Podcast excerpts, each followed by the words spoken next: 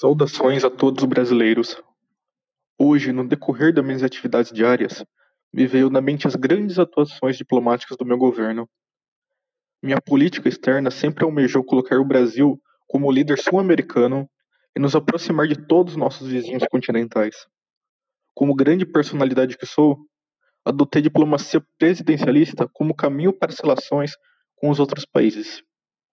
Me tornei a cara tanto da política interna como a externa de nossa nação.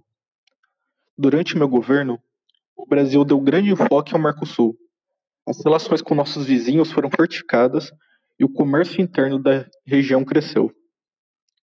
Infelizmente, houve certos conflitos, como quando a Bolívia estatizou o gasoduto construído com a cooperação brasileira, cujo acordo era comprar gás com menos impostos em troca da infraestrutura. A atitude boliviana foi deplorável e digna de repressão. Mas após muito refletir, decidi que era melhor manter a paz na nossa região. O Brasil deveria ser um líder pacífico e não dominador como os Estados Unidos.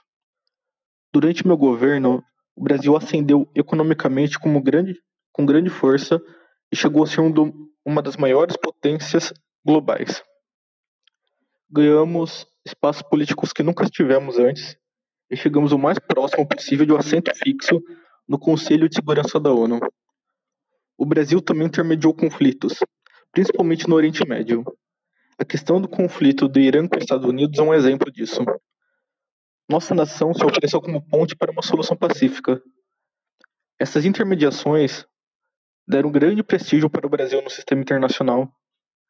A diplomacia no meu governo tinha um caráter universalista onde todos os estados eram bem-vindos a dialogar e negociar. Demos ouvido, ouvidos às nações da África, que as potências decidiram renegar. Reconhecemos a força da Índia e a consideramos grande parceira, além de nos aproximarmos dos países árabes. Esses dias ficaram no passado e hoje nossa diplomacia sofre inconstâncias devido a pessoas despreparadas. Rezo para que o Brasil novamente encontre o caminho para o auge. Agradeço a todos pela atenção e tempo. Até mais.